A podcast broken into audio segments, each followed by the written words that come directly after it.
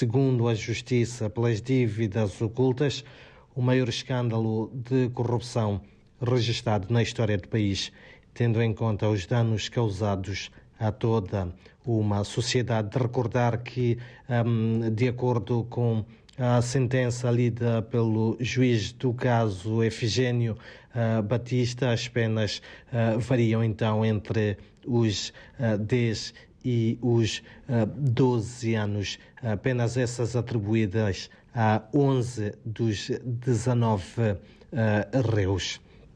Por outro lado, a Marinha de Guerra uh, de Moçambique conta com mais uma embarcação para o patrulhamento da costa. Trata-se um, de uma embarcação oferecida pelo Departamento de Defesa dos Estados Unidos da América e está equipada de sistemas modernos de telecomunicações e interseção. A cerimónia de entrega deste meio, que para além da capacidade de transportar a tripulação, tem ainda a capacidade para levar missões de patrulhamento dos militares. Olhamos também para outras notas, as autoridades policiais em Cabo Delgado não vão permitir o uso de fogo de artifício durante a quadra festiva.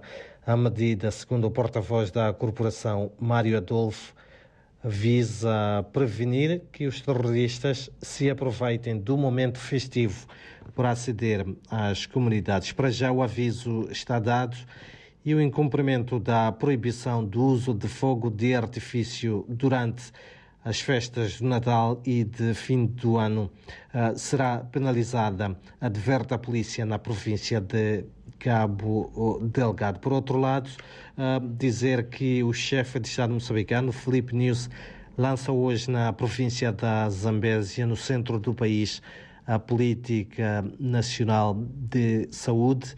Isto num dia também em que o Parlamento moçambicano aprecia o plano económico e Social para 2023. Enquanto isso, também hoje a Confederação das Associações Económicas de Moçambique, CTA, reúne-se em Maputo na sua 33ª sessão ordinária da Assembleia Geral para, dentre outros objetivos, analisar a atual situação económica do país e discutir e aprovar o plano de atividades e orçamento para o próximo ano. São então estas, um, David, um, Joshua um, e ouvintes, notas que fazem os destaques da atualidade informativa neste uh, começo de quinta-feira em que o calor volta a fazer sentir na capital moçambicana e onde a temperatura máxima prevista, uh, de acordo com o Instituto Nacional de Meteorologia,